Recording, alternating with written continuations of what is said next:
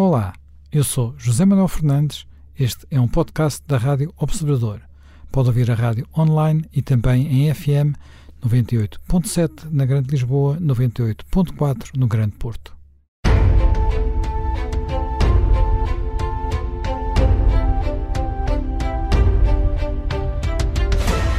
Bem-vindos de regresso a mais um Conversas à Quinta. Uh, hoje num horário um pouco especial para quem nos estiver a ouvir uh, em direto, uma vez que é, é feriado, e uh, um feriado religioso e talvez um tema apropriado para um feriado deste, já que vamos falar de um de um texto que foi muito controverso na sua época, lido numas conferências que também foram muito controversas, as conferências do Casino. Há 150 anos, um conjunto de intelectuais, uh, figuras uh, que ainda hoje, que ainda hoje muito influentes na, na forma como pensamos uh, Portugal e olhamos para Portugal, como Antero de Cantal, Essa de Queiroz, sobretudo estes dois, mas também Augusto Figueiredo, Adolfo Coelho, Jaime Batalha Reis, Augusto Fuchini, reuniram-se para no casino em Lisboa Casino Lisbonense, realizarem um conjunto de conferências que acabariam por ser interrompidas uh, numa, num ato de censura que suscitou enorme controvérsia uh, na, na, altura. Uh, só se realizaram cinco das dez conferências previstas e uma dessas conferências, que é aquela que vamos falar aqui hoje, é talvez aquela que melhor sobreviveu ao tempo e que ainda hoje, de, de que ainda hoje falamos e que ainda hoje discutimos, que é uma conferência de, de Antero Cantal, preferida a 27 de maio de 1871, portanto fez agora 150 anos, e que é, ficou a causa da decadência dos povos peninsulares. É um texto que tem aspectos que sobreviveram bem ao tempo e, porventura, outros que sobreviveram menos bem ao tempo. Uh, Jaime Gama, lendo este, este texto, que não é assim muito longo, mas é, é, é polémico e provavelmente foi por causa dele que as conferências foram, foram suspensas, porque é um texto onde é feita uma, uma crítica muito feroz, eu diria, à, à Igreja Católica. Uh, Acha que ela acerta? Nós passamos a vida a, falar do porquê do nosso atraso português. Digamos que é, é uma opção portuguesa falar das razões da nossa, da nossa, do nosso atraso, e isto é um dos primeiros textos que se dedica a isso de uma forma frontal. Uh, acha que Antero uh, pôs o dedo nas feridas, ou nas feridas certas? Olha, este texto é um, é um texto, quanto a mim, modelar do ponto de vista do texto de impacto político, porque está escrito de uma forma muito clara, tem alvos muito bem recortados, tem vivacidade, tem uma síntese, tem uma síntese entre as três componentes analíticas e uma conclusão, tem a dimensão certa para um texto de impacto e, portanto, é um texto que, do ponto de vista dos textos para combate político, é um texto modular. Depois é, é um texto que uh, incentiva o pensamento e a reflexão, e, consequentemente, é um texto meritório desse ponto de vista, porque a função uh, de quem escreve é incitar a que se pense. Depois, é um texto que ganha bastante e uh, merece ser lido em várias etapas da vida e com vários graus de conhecimento. E aí uh, o texto uh, tem já ou pode ter interpretações e dimensões bastante diferentes. Nós temos que entender que esta é uma geração que se forma em Coimbra, em plena liberal, já numa transição para um período mais estabilizado, como da regeneração e do fontismo, mas já sem, digamos, o impulso inicial de 1820 e da instabilidade que se lhe seguiu. Portanto, está aqui uma geração que nasce à volta de 1940, 1840, que se forma na Universidade de Coimbra, contestando a Universidade de Coimbra, que é muito permeável e aberta a tudo o que é leitura do que se produzia basicamente em França, mas também na Espanha, na Itália, na Alemanha, portanto, ávida dessas notícias e desses textos, uma geração viajada, e, e, que depois se desloca para Lisboa, cria um clube de reflexão, que é o Cenáculo, e, depois resolve passar à ação com estas conferências do casino. Outras coisas se vão uh, seguir, porque uh, os componentes do Cenáculo não se resumem também às uh, conferências do casino, apenas cada um depois segue os, os seus caminhos de militância e de intervenção cultural e, e, muito política. Mas haveriam de ficar Mas, conhecidos de alguma forma pelos vencidos da vida, não é? Isso é noutra etapa. Mais adiante. Bom, portanto, é, tudo isto tem que ser contextualizado, tem que ter contextualizado na época, em relação à história institucional e política portuguesa e cultural, tem que ser contextualizado com o que se passa noutros países à época, porque há aqui nitidamente também todo o fervilhar da Revolução uh, da Comuna em França, a República Espanhola, ou aquele período do sexênio muitíssimo agitado, que se passa com a unificação italiana, portanto, há aqui muito, muito uh, input que vem de fora. E depois há também o percurso individual de cada um destes uh, intervenientes, pessoas de grande talento, de grande mérito na vida cultural portuguesa, mas que também seguem percursos que não deixam de ser percursos eh, complexos e percursos, eh, em alguns casos, bastante difíceis e nem sempre lineares, lineares do ponto de vista da coerência em relação à clareza inicial com que formulavam as suas ideias. Acrescentar a isto, há também a circunstância de que eh, qualquer geração ou qualquer grupo que se auto-investe de proclamações sobre o futuro, de projetos utópicos ou não utópicos, de ideias para a organização, estruturação da sociedade no futuro, eh, tem quase sempre por etapa inicial fazer uma demolição do passado. E, portanto, eh, o discurso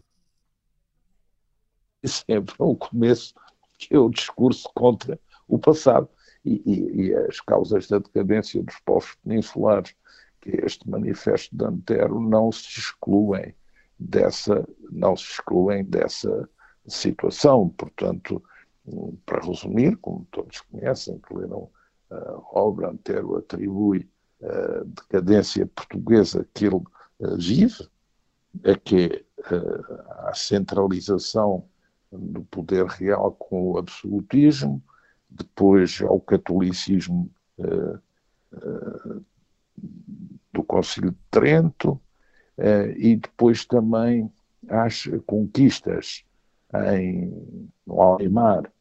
E vê aí as razões, estabelecendo comparações com outros casos, para fazer derivar a noção de atraso português, em relação ao qual ele tem um remédio, tem uma proposta, a geração dele tem uma solução. É um texto de indispensável leitura, eh, mas é um texto que deve ser lido com um enquadramento, um enquadramento na história portuguesa, um enquadramento na história europeia eh, da época e um enquadramento na trajetória eh, pessoal dos intervenientes nessas conferências do casino, vendo o que é que eram antes, por onde caminharam e onde chegaram. Uh, Chamo-me Nogueira Pinto. Uh, acha, acha, digamos, quando ele identifica de facto estes três, estes três fatores, uh, o catolicismo e o catolicismo em particular pós-Concílio de Trento, uh, a deriva absolutista e uh, as conquistas. Que, aliás, a deriva absolutista e as conquistas estão ligadas, e há aqui um fator que eu acho que é muito interessante. E há aqui, um, enfim, também há aqui um historiador crítico que, de certo modo, uh, onde, onde de certo modo também foram beber alguns destes considerantes, que é o Alexandre Colano. O Alexandre Colano, na sua História de Portugal, o Alexandre Colano uh, vê pá, na idade, um, uma idade média, aliás o Antero também vai um bocadinho por aí, uh, mas, mas no, na pegada do Herculano. O Herculano vê uma idade média que teria sido uma espécie de, de, de idade de ouro, uh, onde ele via até uma coisa extraordinária que era uma espécie de de pré-democracia, ou pelo menos de pré-idade constitucional, em que os reis, os, os, os senhores eh, feudais, que aqui não houve propriamente feudalismo, e não houve feudalismo político, mas os feudais e os conselhos, portanto, digamos, uma, uma espécie de burguesia nascente, eh, teriam uma espécie de regime exatamente equilibrado, constitucional, não, não podíamos chamar para democrático, mas quase. Ora bem, eh, eh isso de facto era uma mitificação do passado, quer dizer, hoje era uma mitificação desse passado, não tinha propriamente muito, muito a ver com isso.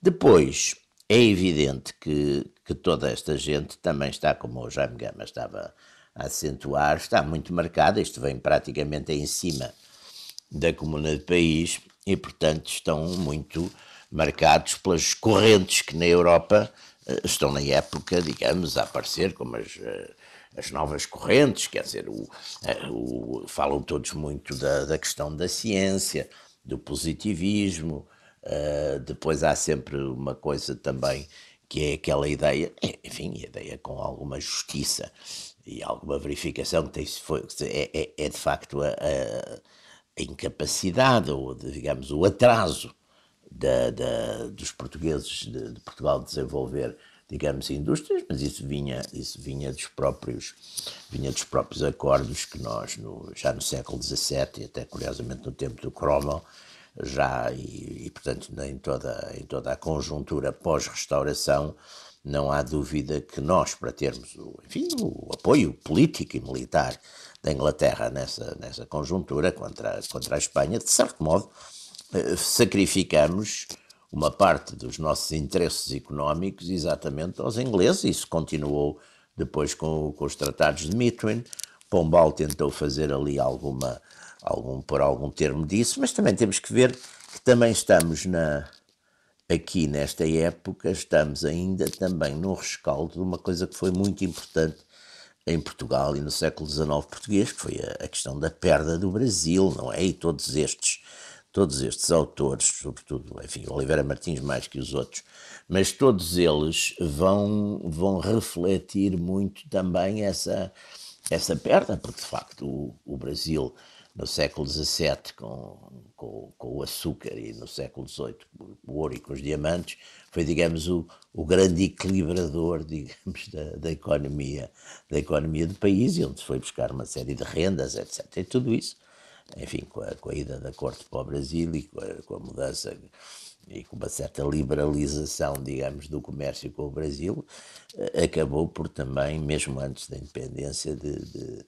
de ser, ser muito sentido. Agora, também é curioso que todo este... Mas, mas eh, eh, vamos lá ver, há um aspecto que talvez é o aspecto que ocupou mais tempo no, no, neste texto, que é o ataque à Igreja Católica e em particular o ataque à Igreja Católica, que, também estava, que também estava na moda e que já o próprio Herculano, enfim, de uma forma talvez menos, menos eh, agressiva, mas que já o próprio Herculano também tinha de certo modo marcado. Aliás, o, os romances magníficos, romances do Herculano, quer dizer, que era o Eurico Presbítero, o Eurico Presbítero, no fundo, que é um grande romance histórico, eu li muito miúdo, mas depois voltei a reler, o Eurico Presbítero, no fundo, é a tragédia do celibato religioso, quer dizer, o Eurico ama perdidamente a Ermengarda, mas como entrou para, para a vida religiosa, pronto, está, está, quer dizer, tanto o, e o Herculano faz, depois com as coisas que estão dos milagres, do milagre do Eurico, tudo isso, portanto, há um espírito do tempo que é muito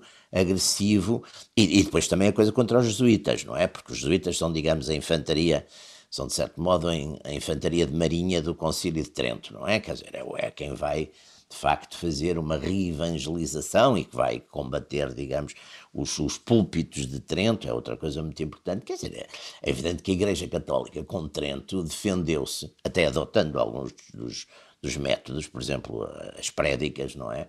Defendeu-se da, da, da, ofensiva, da ofensiva luterana e da ofensiva eh, reformada. Portanto, eh, todos eles, aliás, já o Marquês tinha expulso os, os jesuítas e, e, curiosamente, talvez, como alguns autores dizem, talvez os jesuítas fossem as pessoas ideais para o ajudar a fazer a reforma que ele queria fazer. Portanto, uh, está muito impregnado, enfim, penso que aquilo está tudo muito impregnado também de um espírito da época, não é? Como já me estava a dizer, está impregnado de uma certa radicalidade do espírito da época. Também quero chamar a atenção que toda esta gente, 20 anos depois, de uma maneira geral, uma parte significativa deles, talvez os mais importantes, estão bastante arrependidos, os que ainda estão vivos, e alguns dão, dão exatamente uma volta profunda em termos de se virarem para as raízes da nacionalidade e para ver da identidade portuguesa. Também é um fenómeno, enfim, de que poderemos falar à frente e que eu acho que é, que é muito interessante.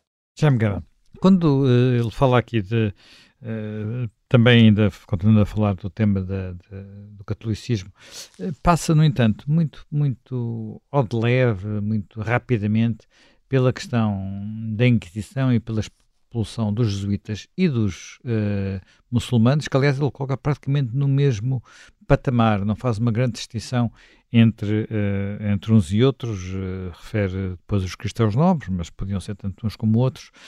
na altura, ainda não se dava o relevo suficiente à questão do, do, do peso que, este, que, teve essa expulsão para, por exemplo, a lapidação da, da, capacidade capitalista, digamos assim, de formarmos uma burguesia própria em Portugal? Então, isso é, é algo que surge mais tarde, nitidamente, e surge por influência de uh, pensadores uh, estrangeiros, mas mais tarde. E não podemos dizer também que tenha tido um desenvolvimento muito estruturado uh, em, em, Portugal.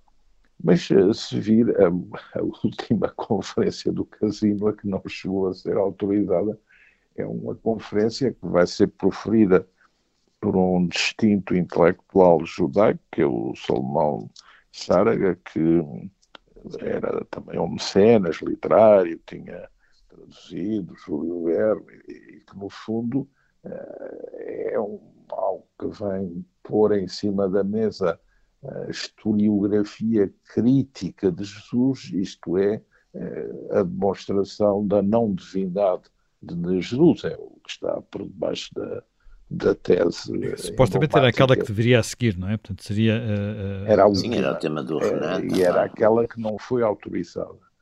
Bom, temos que ver também um pormenor interessante, é que o governo que proíbe as conferências do casino não é um governo regenerador, é um governo de coligação entre o partido histórico e o partido reformista.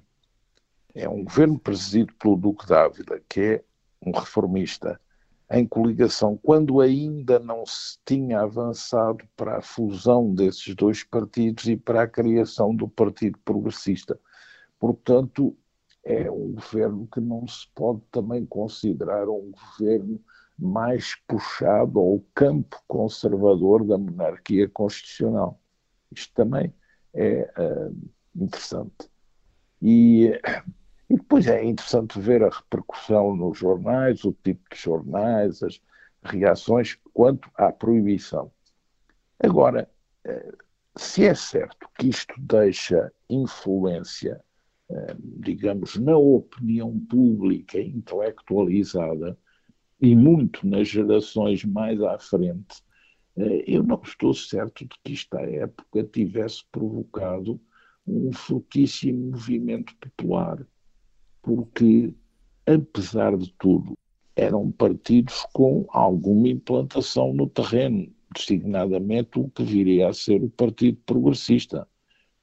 E dos movimentos que mais saem destas conferências, são os movimentos ligados à difusão da Primeira Internacional, à Fraternidade Operária, à criação de um Partido Socialista Prudoniano, esses movimentos uh, vão ser como movimentos de contestação, bem como os próprios anarquistas, vão ser suplantados pelo Partido Republicano, que aliás, se é certo que ainda possa aparecer aqui nas conferências do Casino com algumas personalidades já ligadas a este movimento, depois de escola deste tipo de iniciativas. E é interessante verificar como alguns dos movimentadores destes eventos acabam mais à frente ligados ao campo monárquico e ao próprio Partido Progressista. Pois. É o caso da trajetória, por exemplo, de uh, Oliveira Martins, que nessa opção uh, não é criticado por Antero de Quental. Antero de Quental tem uma relação também complexa com os arranjos políticos na, na, sua, na sua época. É uma relação uh, elitista. Bem, nós quem... vamos, temos que regressar a isso já na segunda parte deste, deste uh, Conversas à Quinta, porque esgotámos o tempo da primeira parte, uh, o tempo voa. regressamos dentro de alguns minutos.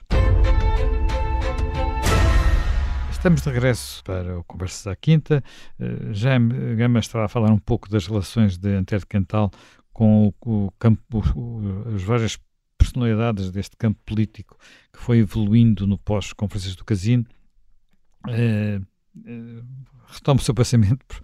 É, Antero é, é oriundo de uma família conservadora dividida. Ele era da sua entre, ilha, não é?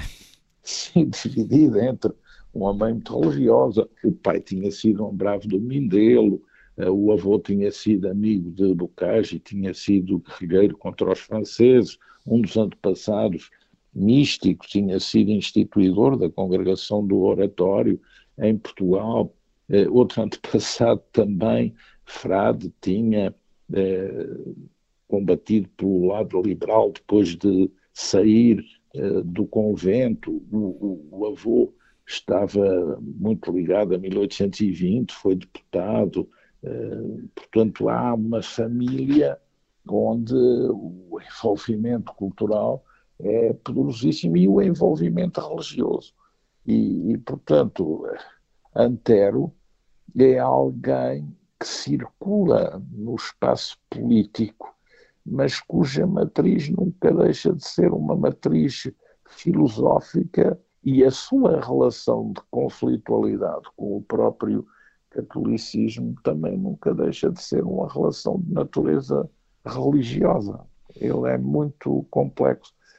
Por isso, uh, talvez seja mais nos sonetos que a sua verdadeira identidade está transcrita do que nestes textos momentâneos que ele produzia, porque ele foi, no plano político, se quiser, foi uh, foi democrata, foi republicano, eh, foi monárquico, foi socialista utópico, eh, foi budista, foi cético chopinioriano, eh, foi hegeliano, ou seja, há uma absorção imensa de, de posições ao, ao, longo da vida que é contraditória. Temos que ver, estas conferências do Casino são feitas quando Antero tem 29 anos e Antero vem a morrer uh, suicidando-se com 49 anos. Portanto, são vidas uh, curtas para Sim, uma, uma vida imensa,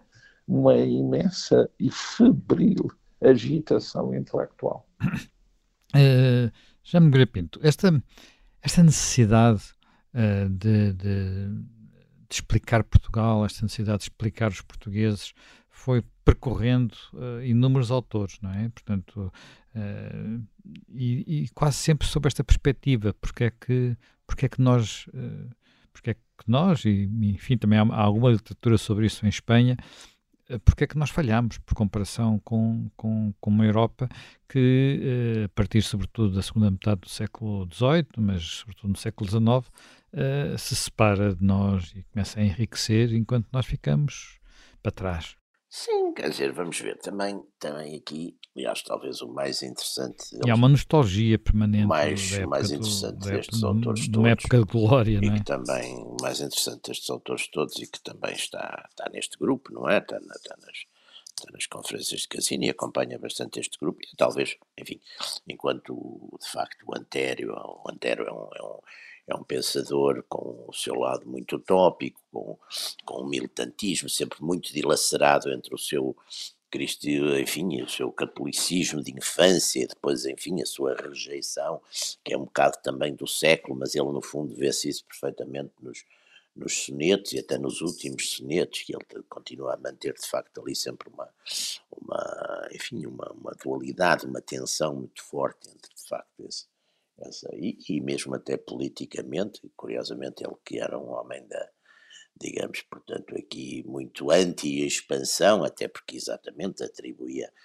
à expansão e à coordenação e comando da expansão a destruição desses equilíbrios institucionais e, portanto, a chegada em força do, do absolutismo estava aqui, e de certo modo, com certeza que esteve ligado a isso, mas ele, no fim, exatamente, é um, é um dos grandes militantes e sofre imenso com toda aquela humilhação do, do ultimato, que no fundo é uma humilhação através de um conflito de tipo imperial, colonial, portanto, no fundo, eh, também ele, como aliás o Oliveira Martins, todos esses. Portanto, eh, o Oliveira Martins, ao contrário do, do Antero, embora sendo também um homem muito, muito pensante no sentido filosófico e, e, aliás, com uma vastíssima obra e com uma vastíssima uh, conhecimento de, de, de, antropologia, de história, de finanças, etc., dessas coisas todas, história antiga, de, mas é o, o, o Martins que é talvez quem, quem mais analisa isso de uma forma, enfim, mais, mais, mais, chamamos assim, mais histórica, mais científica, mais pensada, mais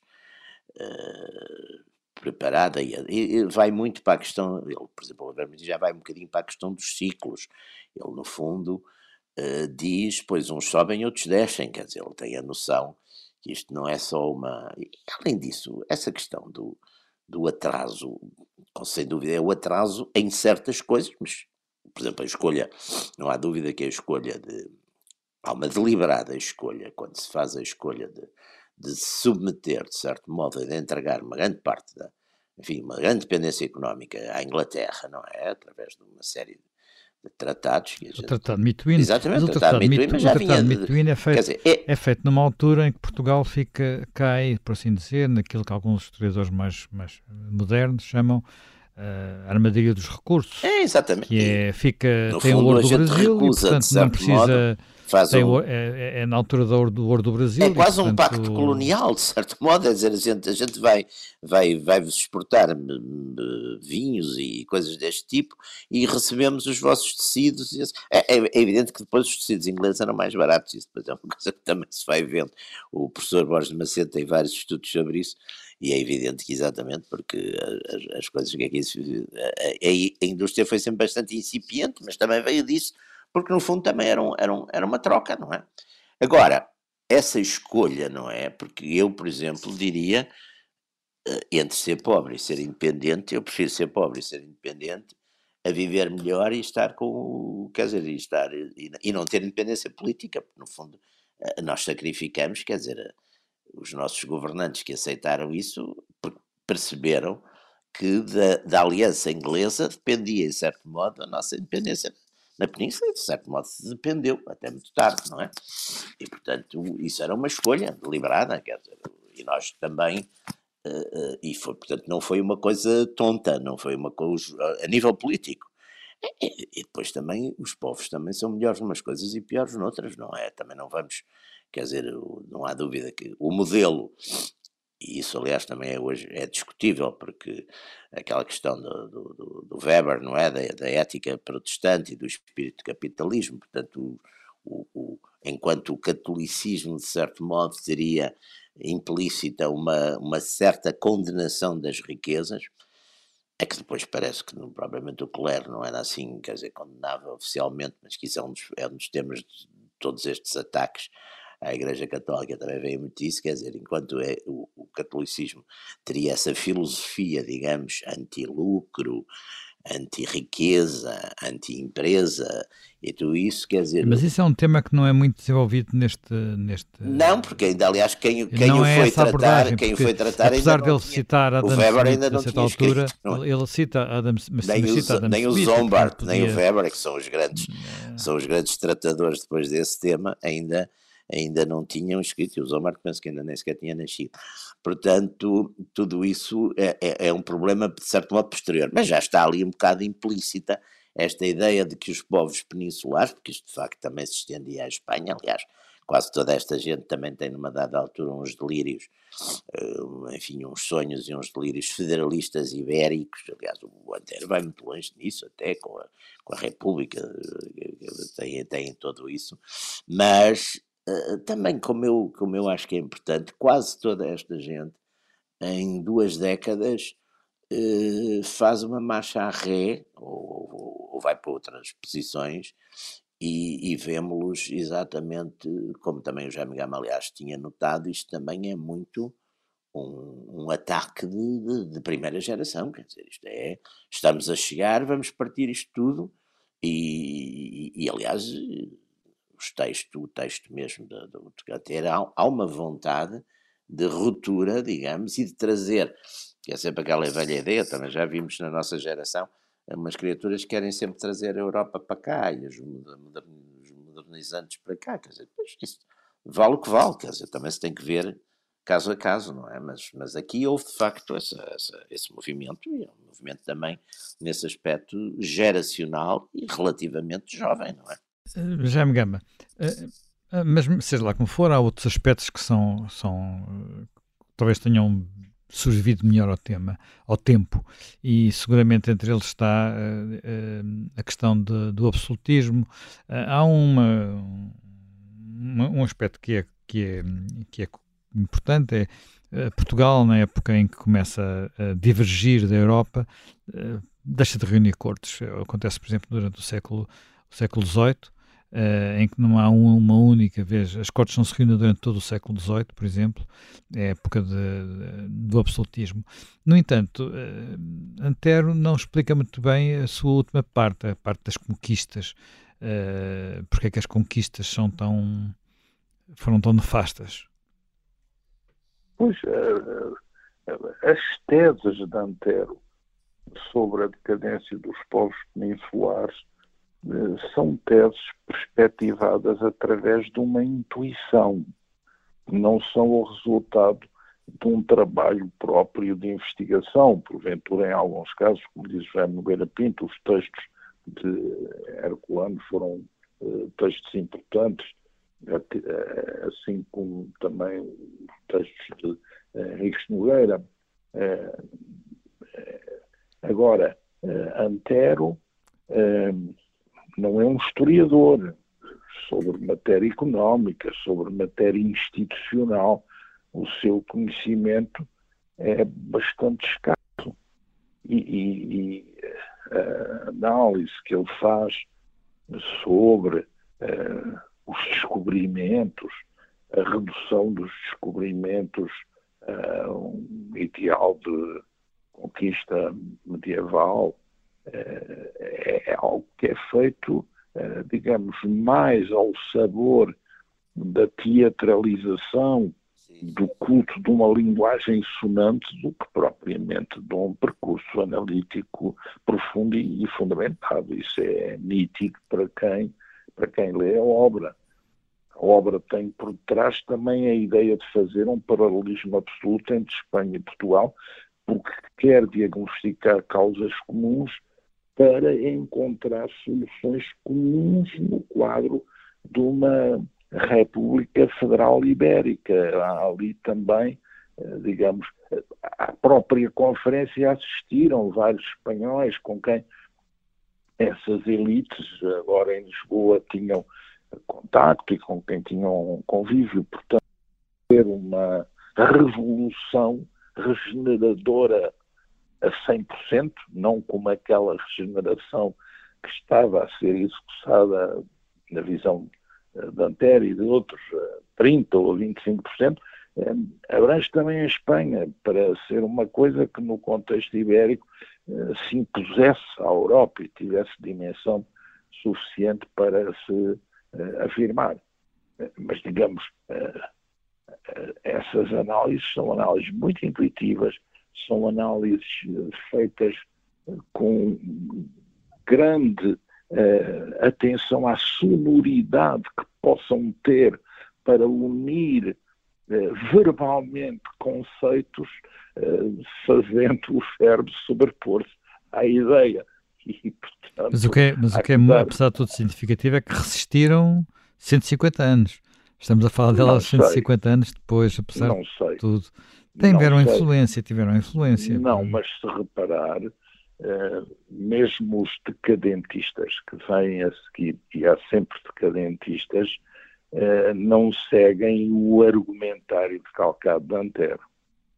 E uh, os decadentistas dão muito lugar a realistas na observação dos dados, mais do que, digamos, a pessoas que procurem teorizar a realidade com base no, no primeiro clichê.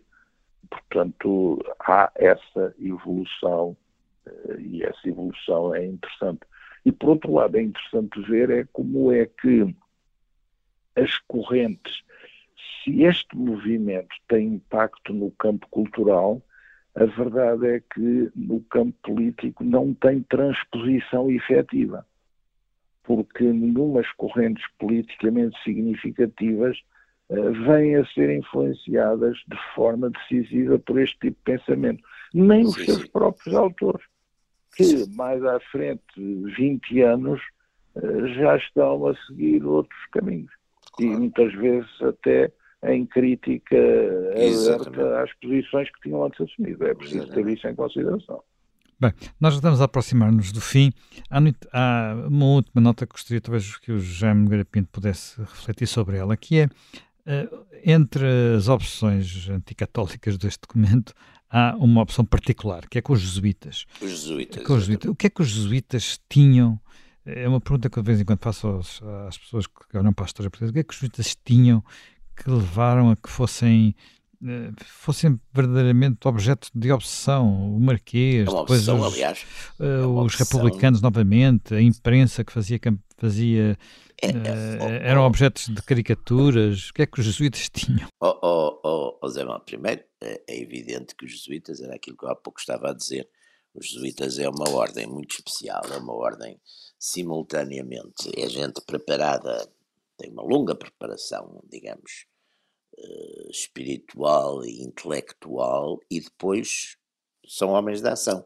São uma espécie de infantaria da marinha da igreja, portanto eram e depois ocuparam posições de facto muito importantes uh, nas cortes, muitas vezes como confessores dos reis, etc. Depois tiveram também, por isso, a inveja também muitas vezes de outras ordens, de outras ordens religiosas.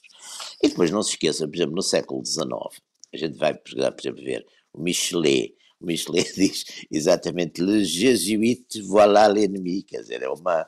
Na, na, Revolução Francesa, por exemplo, os jesuítas, coitados, foram, foram, foram massacrados, quer dizer, porque como era uma ordem, além disso, muito preparada, muito disciplinada, eh, com um grande trabalho no campo da, da, da investigação científica, etc. Aliás, há várias críticas ao, há várias críticas em relação ao Pombal, que diz que exatamente quem, quem, quem, quem teriam sido os grandes aliados ao Pombal para as reformas modernizantes que ele queria fazer, teriam sido os jesuítas, que ele exatamente foi, foi, foi expulsar. Mas os jesuítas, de facto, eu penso que era isso, digamos, destas, destas, corpora, destas congregações todas católicas, eram vistos como também como uma certa elite, do ponto de vista, às vezes, até mesmo social, etc. Portanto, foram sempre considerados uh, como o inimigo principal, uh, geralmente por todas as forças, digamos, mais laicas, mais republicanas, mais progressistas, se quiser.